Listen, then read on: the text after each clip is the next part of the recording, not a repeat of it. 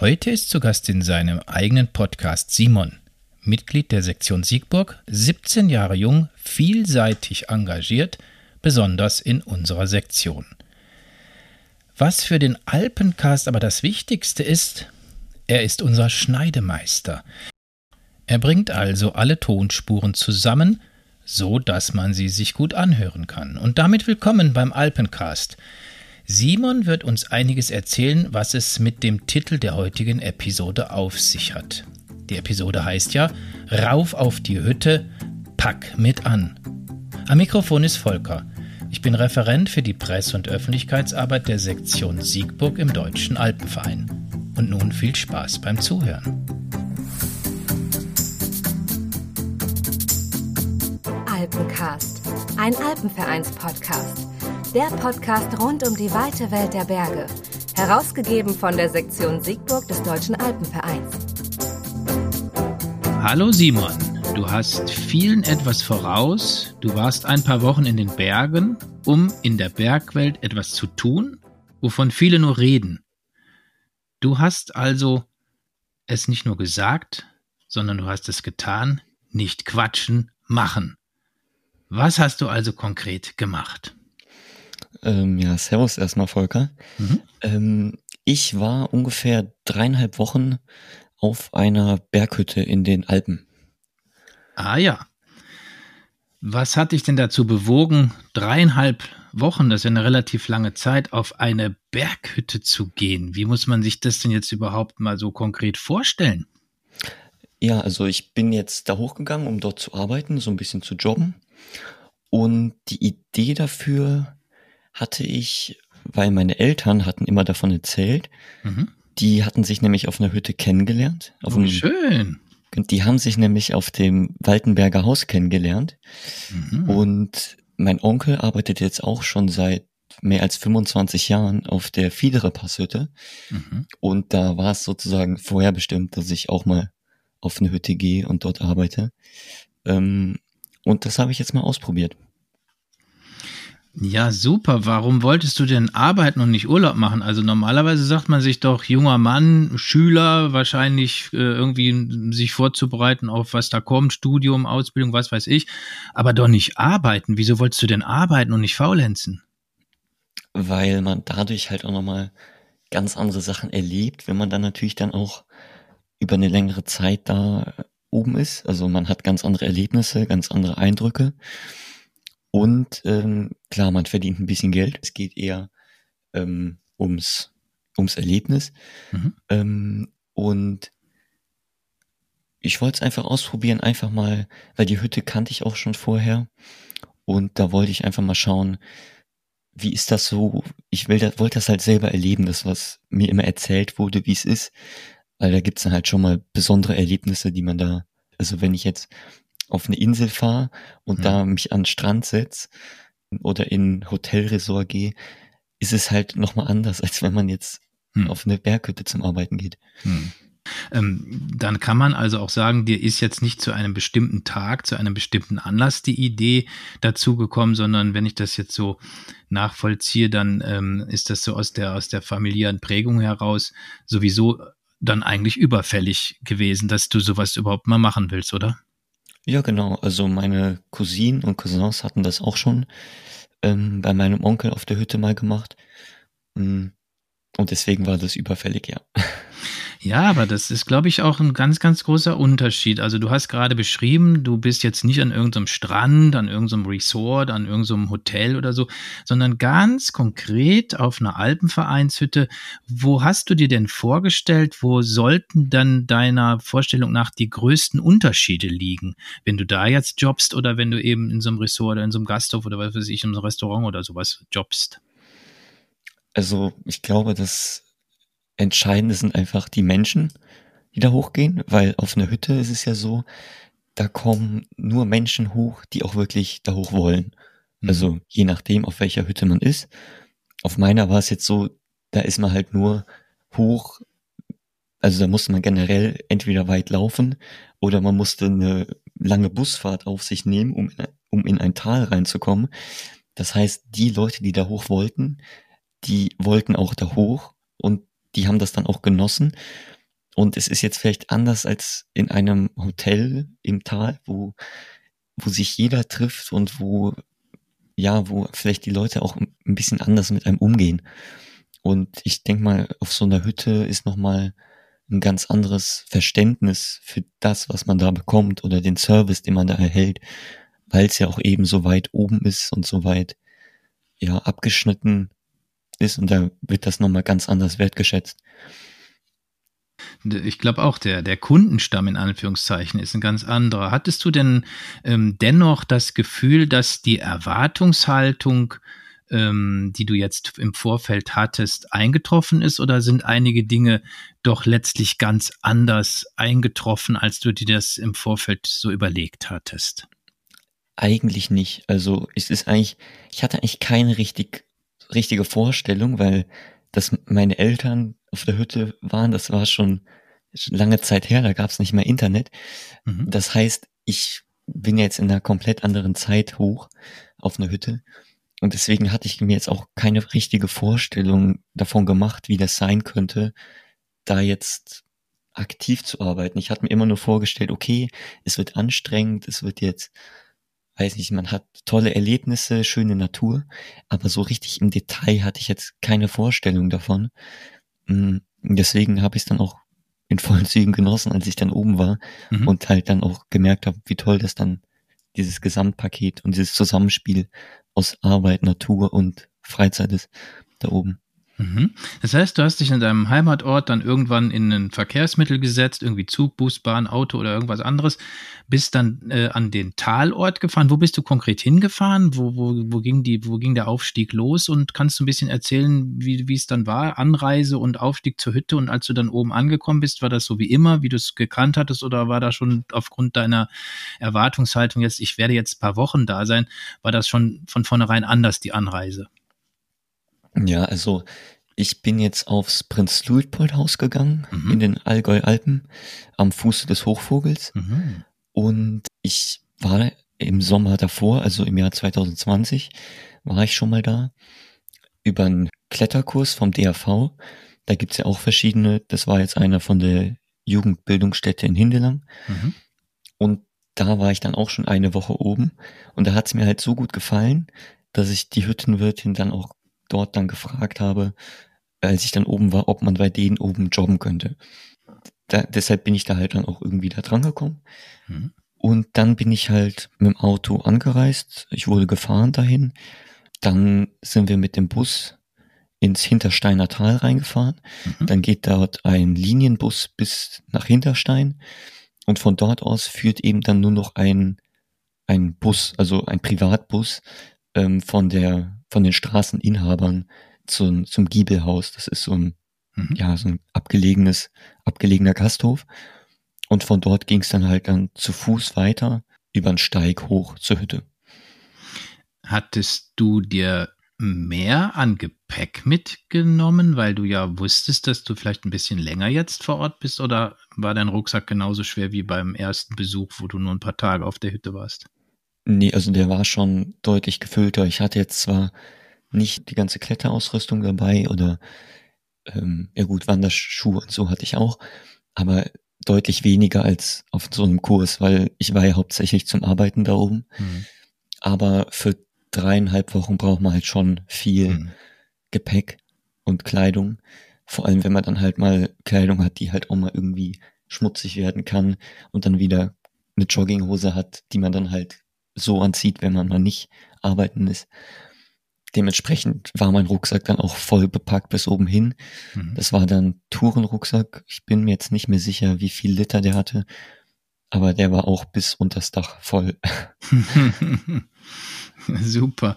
Ja, das bestimmt auch, ähm, glaube ich, von der Vorbereitung weht dann schon ein etwas anderer Wind, wenn man weiß, jetzt doch für eine etwas längere Zeit. Ist es eigentlich schwierig, deiner Erfahrung nach oder vielleicht aus dem Gespräch oder im Vergleich zu anderen heraus, ähm, an so einen Job dran zu kommen? Du hattest jetzt im Vor Vorhinein die Hüttenwirtin gefragt, ob sie so nett ist, dir den Job zu geben.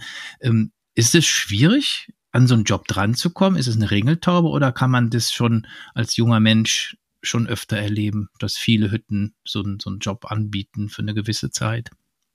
Ja, also ich kann jetzt ja nicht für alle Hütten sprechen. Das ist ja auch für, bei jeder Hütte ein bisschen anders. Mhm. Mm, aber auch über die DRV-Homepage, wenn ich mich nicht irre, gibt es da auch Artikel zu, worüber man sich dann auch bewerben kann, beziehungsweise Kontakt aufnehmen kann. Und sonst würde ich halt einfach sagen, sucht man sich eine Hütte raus, die man vielleicht schon kennt oder mhm. vielleicht auch manchmal noch nicht kennt und geht einfach mal auf deren Internetseite und kontaktiert die. Die Kontaktdaten stehen da drauf und dann schreibt man den, Kon den Hüttenwirten einfach mal eine E-Mail oder ruft mal an. Mhm. Und ich denke mal, das ist, sollte jetzt kein Problem sein. Das ist eigentlich relativ locker da der Umgang und der mhm. Kontakt, mhm. die Kontaktaufnahme. Das, das heißt also, man muss dann nicht unbedingt äh, Mitglied im Deutschen Alpenverein sein, sondern man kann sich nee. irgendwie versuchen, dort zu bewerben, ins Gespräch zu bringen. Und wenn man Glück hat, kriegt man den Zuschlag, dass die dann sagen, okay, kommst du für ein, zwei, drei, vier, fünf Wochen oder für die ganze Saison zu uns. Genau, so? also genau, also man sollte schon drei Wochen, also bei mir war es jetzt so zwei Wochen Minimum mhm. und deswegen auch lieber halt drei Wochen. Mhm. Halt für Leute, die vielleicht mal einfach nur schnuppern wollen, da macht es unter zweieinhalb Wochen, zwei Wochen macht das da eigentlich keinen Sinn. Da muss man dann schon drei Wochen sich für Zeit nehmen, würde ich mal sagen, weil man muss halt auch eingearbeitet werden. Ja, dass sich das halt auch für die Hüttenwirte lohnt, mhm. der Aufwand, die Einarbeitung, weil vor allem in der Hauptsaison ist ja immer viel los. Da macht es dann mehr Sinn, wenn man dann Leute hat, die dann auch eingearbeitet sind. Gutes Stichwort. Eingearbeitet, also arbeiten. Was hast du denn da für einen Job gemacht? Wie sah denn so die Arbeit aus? Was war der Hauptjob, den du da erledigt hast? Also der Hauptjob, so ein Hauptjob gab es eigentlich nicht. Also mhm. es war immer so, es ging immer da, darum, wo ist Arbeit und wer macht die und wenn die keiner macht, mache ich sie. Also es war immer so, morgens war es immer daran zu putzen, und ähm, die Lager zu machen. Und nachmittags, je nachdem, wie viel los war, hat man dann oft schon die Gäste bedient. Und das ging dann halt so in einem Fluss über. Es gab auch welche, die waren, paar Mitarbeiter, die waren die ganze Zeit nur in der Küche. Also sie haben sich komplett auf Essen konzentriert. Es gab halt die, die dann im, es nennt sich Service, waren, die dann den Rest gemacht haben. Heißt mhm. Lager machen, putzen, Flure wischen, dann die Gäste bedienen. So das ging in einem über. Du sagst gerade Lager machen. Ich habe das so in, aus meiner eigenen Erfahrung doch so in, in Fleisch und Blut, dass ich, wenn ich das Lager verlassen habe, dann habe ich das eigentlich so verlassen, dass man am Nachmittag da wieder neue Gäste reinlassen kann. Was heißt denn Lager machen? Was hast du da konkret machen müssen? Also die Gäste, das sind immer die liebsten Gäste, weil da muss man nichts machen.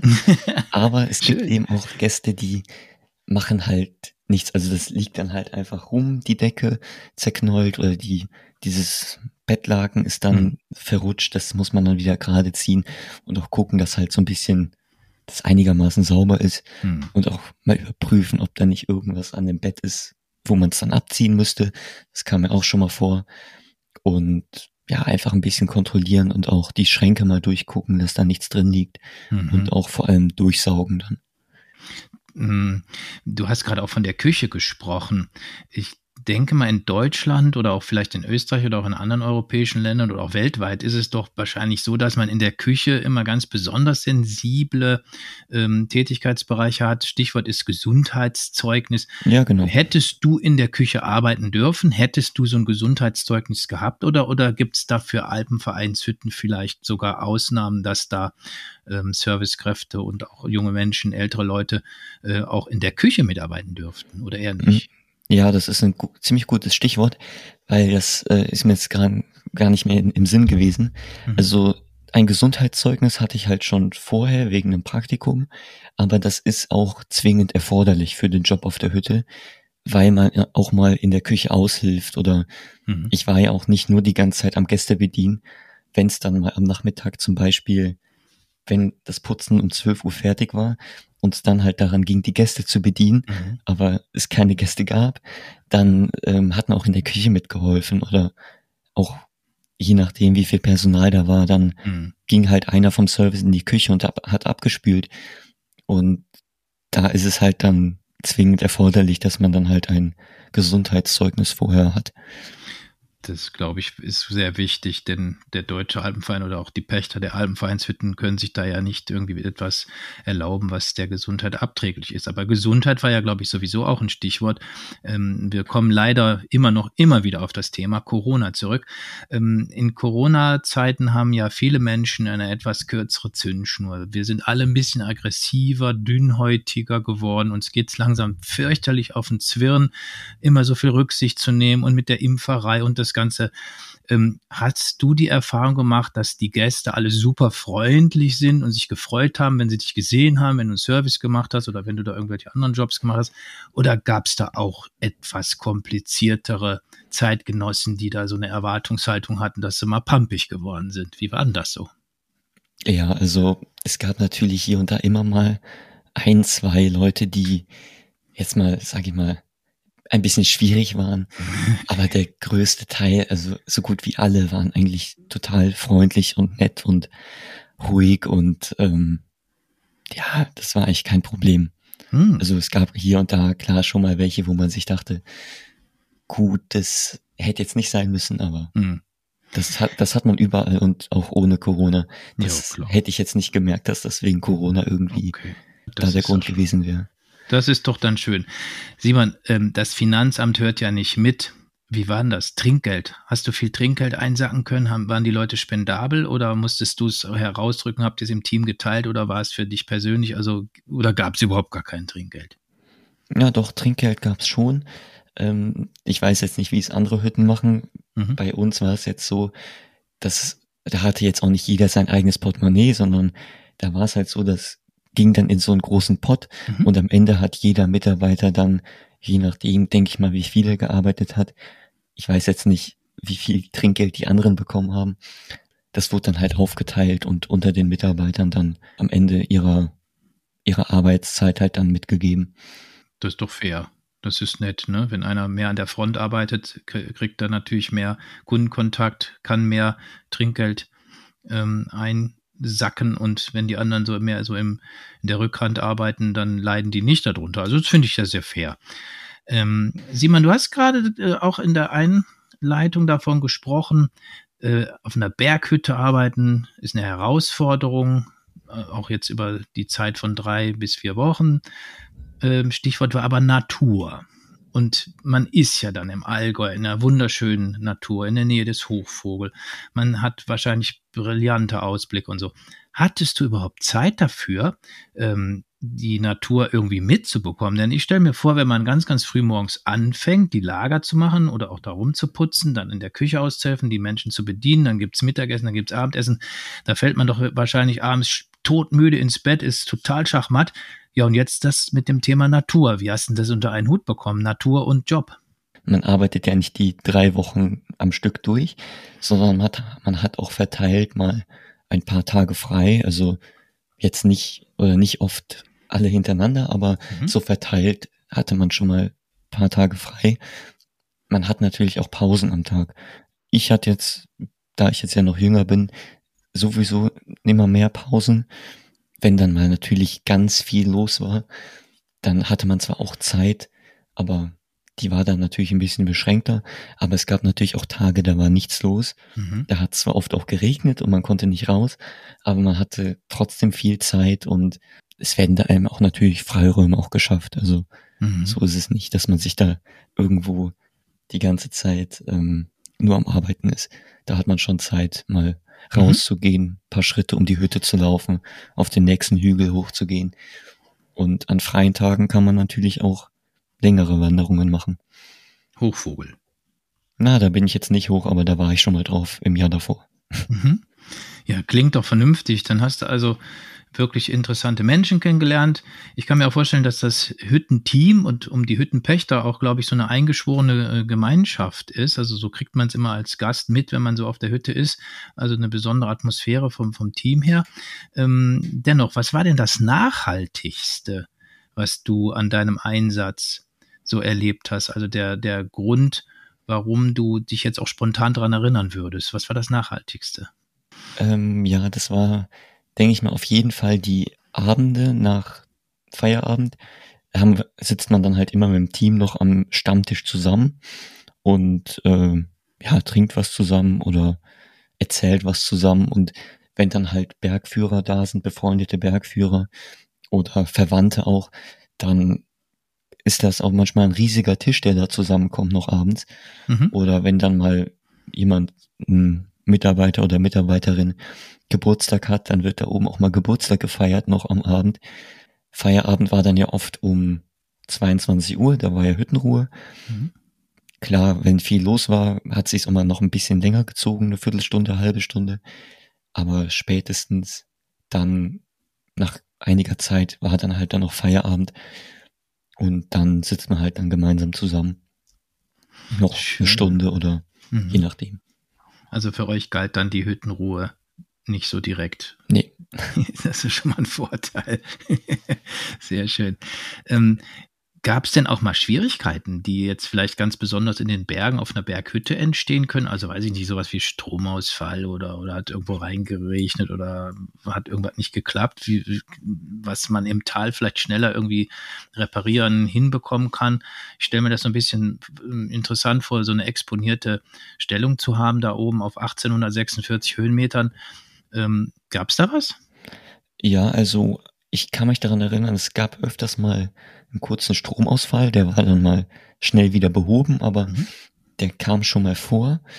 Ähm, wenn ich mich recht erinnere, musste auch mal die Turbine, also am Prinz Luitpold Haus wird auch viel Strom, weil da oben kann man ja keine Stromleitung mal eben so ähm, hinlegen, mhm.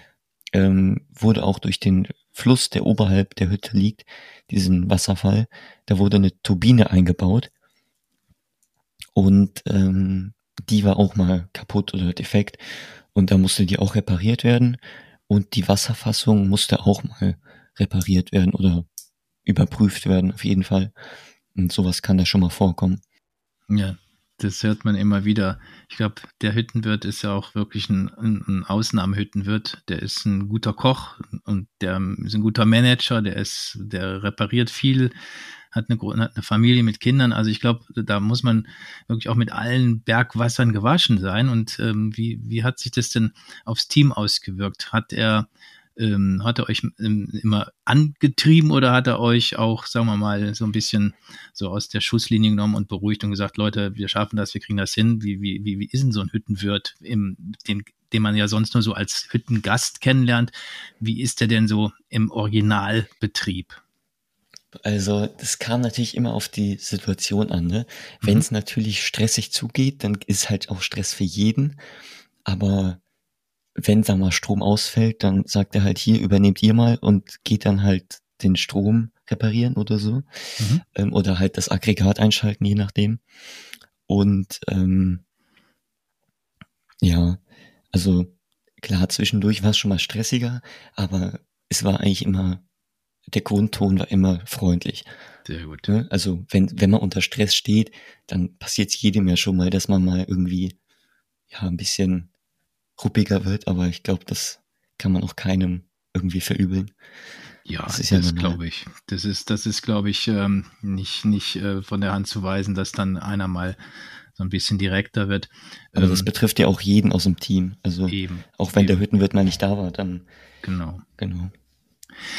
Simon, was war denn das Lustigste, was passiert ist? Hast du eine Schote auf Lager, dass wir mal irgendwie mal erleben, so in den Wochen, wo du oben warst? Was, was gab's denn da für Bolzen? Wo hast du dich denn da irgendwie mal ausgeschüttet vor Lachen? Gibt's irgendwie mal was Witziges oder was, was Beeindruckendes oder so was Berichtenswertes? Hast du eine schöne Geschichte auf Lager? Also, es gab halt immer ein paar lustige Running Gags in, im Team, mhm. die halt, ähm, ja immer wieder aufkam. Zum Beispiel einer hat halt immer oft, weil die Kekse für, für den Kaffee, die wurden auch selber gebacken. Und wenn der Teig dann da halt stand und die Kekse schon geschnitten waren, dann kam es halt öfters mal vor, dass ein eins dieser Teigstücke auf wundersame Weise verschwand. ähm, und das war halt auch schon immer lustig, wenn diese Person dann auch zufällig durch den Raum ging. Ähm, oder auch von Gästen lustige Schuhe oder so lustige Gäste, die dann irgendwie, ja, komische Sachen abgezogen haben, wo man dann am Ende auch nur noch drüber lachen konnte.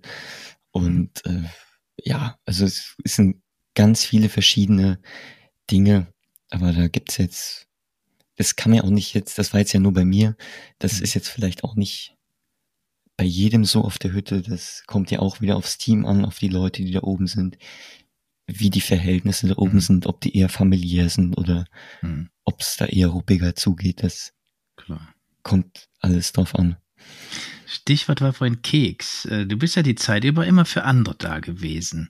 Ist dir denn auch irgendwo mal so richtig fürchterlich was auf den Keks gegangen, wo du gesagt hast, boah, das ist so nervig, das muss doch nicht sein, da habe ich überhaupt gar keine Lust zu. Aber du hast dich dann trotzdem da durchgeschlagen. Also Stichwort ist so ähm, Durchhaltevermögen in der Zeit.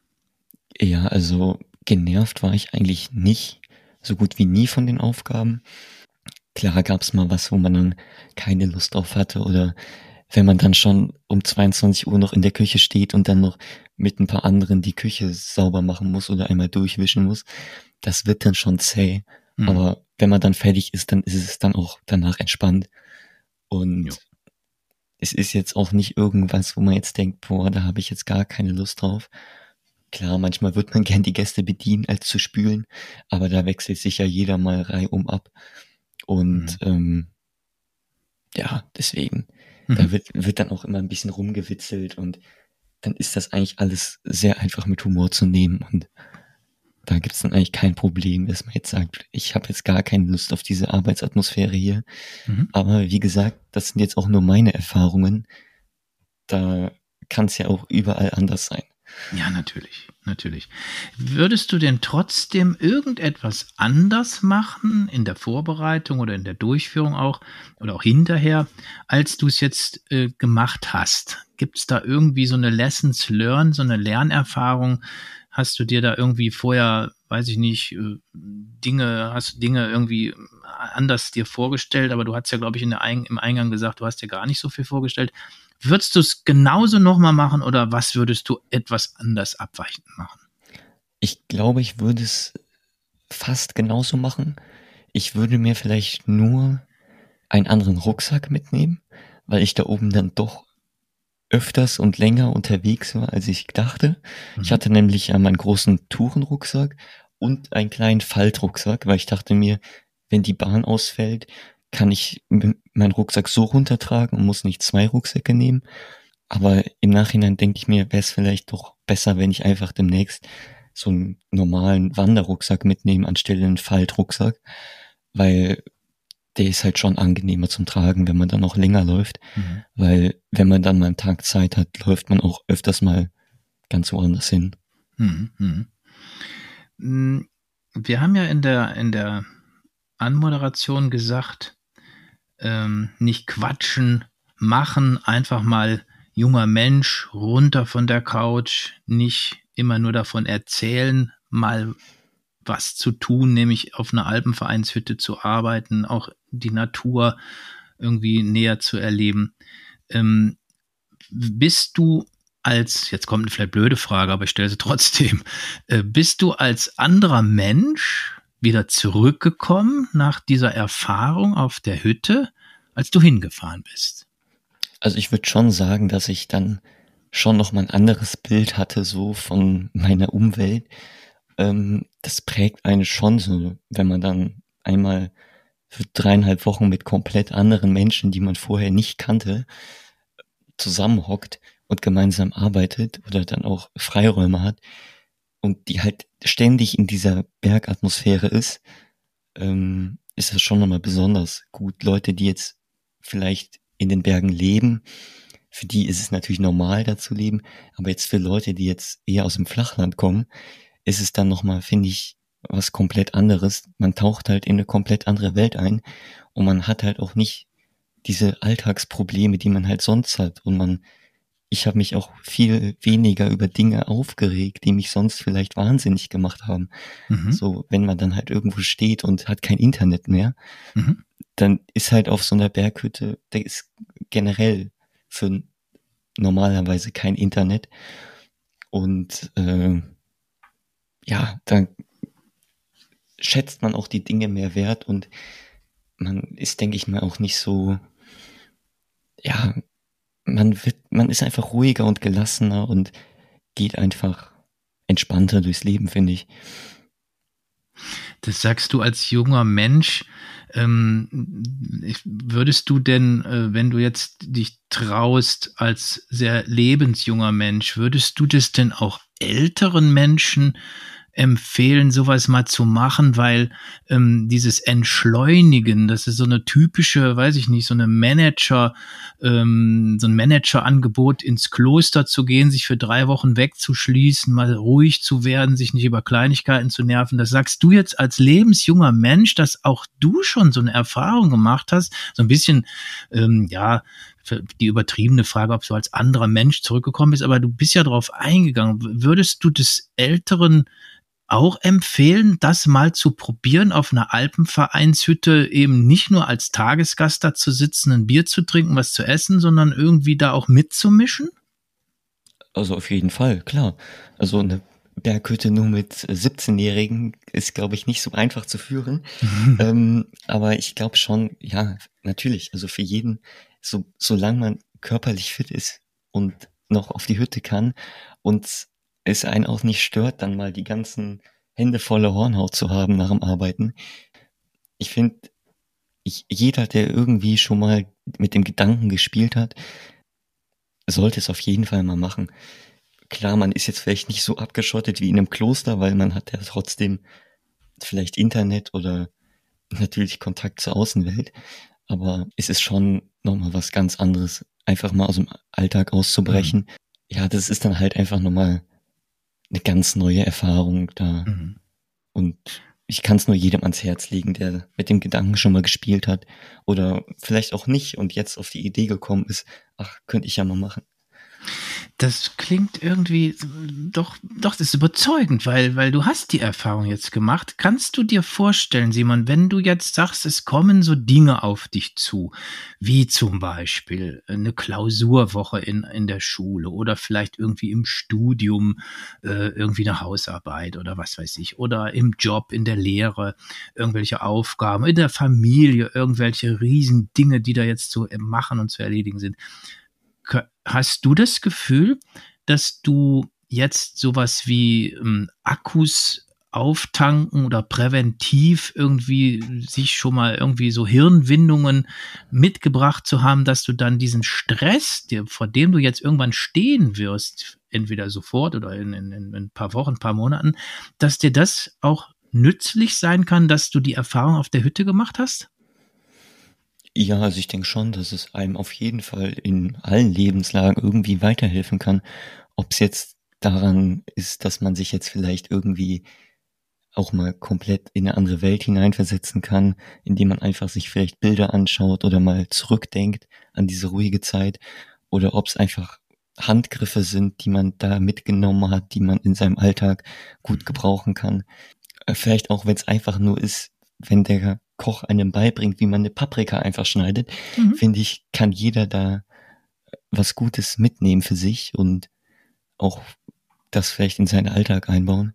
Deswegen werde ich jetzt zum Beispiel auch, plane ich jetzt, ob es jetzt klappt, weiß ich nicht, aber plane ich jetzt auch nächstes Jahr wieder auf die Hütte zu kommen im Jahr 2022. Mhm schöner Plan und auch schönes Beispiel, so schön praktisch, wie man, wie man eine, eine, eine Paprika oder Zwiebel oder was weiß ich schneidet, wenn der, wenn der Koch einem da was beibringen kann. Finde ich gut. Ähm, zum Schluss eines äh, Interviews, Simon, ähm, stelle ich dann äh, gerne auch so Fragen, so, die so ein bisschen so einen Ausblick ähm, bereiten soll. Eins hast du schon vorweggenommen, du fährst also wieder hin. Das heißt, dich hat eben die Zeit dann motiviert und ähm, noch, noch heißer gemacht, dass du sagst, so, ich will jetzt noch mal dahin. Was würdest du denn anderen äh, Altersgenossen, vielleicht jungen Leuten, ganz konkret empfehlen, die eine ähnliche Erfahrung machen sollen? Du hast vorhin schon gesagt, die sollen auf der Internetseite sich die, die, äh, die, die Hütten mal aussuchen. Aber was, was würdest du noch ähm, diesen Menschen mit auf den Weg geben, dass du sagst, yo, haut mal rein, macht mal, runter von der Couch, haben wir vorhin gesagt. Traut euch was. Was würdest du noch diesen Menschen mit auf den Weg geben, den jungen Kolleginnen und Kollegen? Also ich würde jetzt sagen, dass man vielleicht eigentlich nichts zu verlieren hat, außer langweilige Zeit zu Hause, weil das, wenn man jetzt nicht unbedingt irgendwelche großen Pläne hat für den Sommer, sollte man es auf jeden Fall, wenn man mit dem Gedanken spielt, es mal tun. Weil, wie eben gesagt, man nimmt eigentlich nur was, nur Gutes mit. Klar, man nimmt vielleicht auch schlechte Erfahrungen mit oder man auch schlechte Begegnungen vielleicht mit Leuten, aber daraus lernt man ja auch und man lernt vielleicht auch so ein bisschen einfach offener mit Menschen umzugehen, weil man hat die ganze Zeit ja nur mit anderen fremden Menschen zu tun und ich denke, das fördert schon so ein bisschen das Gefühl für ja soziale hm. Bindungen oder mhm. Kontakte, wenn man so wenn man so will. Und ja, es ist halt auch einfach mal dazu da, in eine andere Welt einzutauchen und vielleicht auch mal von einem anderen Blickwinkel auf sein Umfeld oder seine Umwelt zu blicken. Und das ist schon, ja, kann einen auch schon weiterbringen. Mhm. Eine letzte Frage äh, reizt mich aber jetzt doch. Haben deine Eltern etwas davon bemerkt, dass ein anderer Simon zurückgekommen ist aus den Alpen, als er hingefahren ist? Haben die dir was mal sowas gesagt? Hast du mal ein Feedback deiner Eltern bekommen? Also ich glaube, die haben es schon so ein bisschen gemerkt, vor allem in der ersten Woche, wo ich dann wieder da war, war ich halt schon so, wie eben gesagt, von diesen Problemen, diesen Alltags, diesen kleinen Mini-Problemen im Alltag, war ich danach halt dann immer so, ach ja, ist doch nicht so schlimm so. Aber ja, vielleicht schon, dass man vielleicht anders mit Menschen umgeht und vielleicht mhm. auch offener wird. Also, dass man auch offener und freundlicher sich mit anderen Menschen unterhält und die man vielleicht auch nicht kennt. Und ja, ich denke mal schon, dass die da was gemerkt haben und auch das Umfeld das merkt.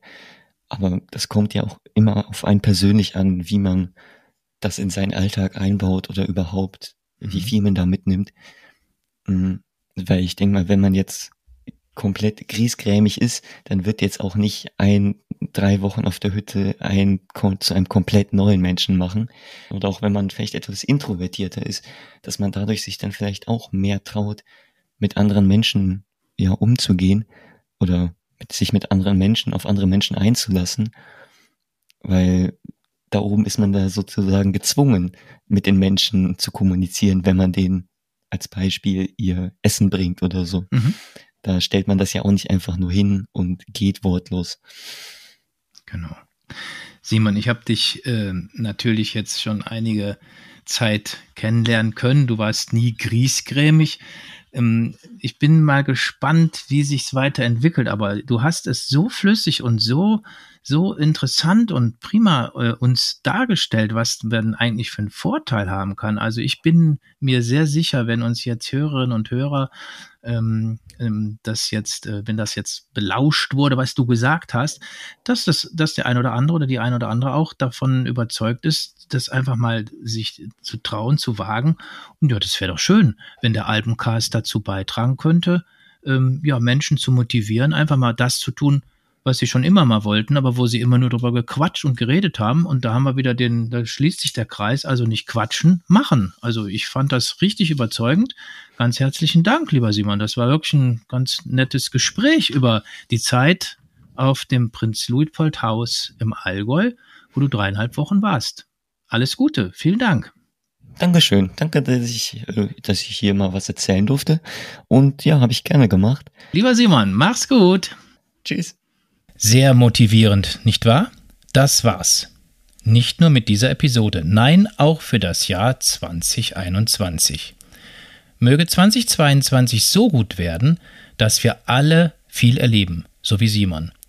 Dann können wir auch viele weitere Episoden für den Alpencast produzieren. Er könnte uns noch viel mehr erzählen, was er alles erlebt hat, wie so ein Team auf einer Hütte funktioniert, wie kleine Zahnrädchen ineinander füreinander wirken. Gebt uns gerne ein Feedback, ob ihr mehr hören wollt, unter alpencast.dav-siegburg.de. Ach ja, fast noch vergessen. Lasst uns gerne ein Abo da und gebt gerne weiter, dass es uns gibt, euren Alpencast. Also, bis nächstes Jahr, im Jahr 2022. Macht's gut. Tschüss.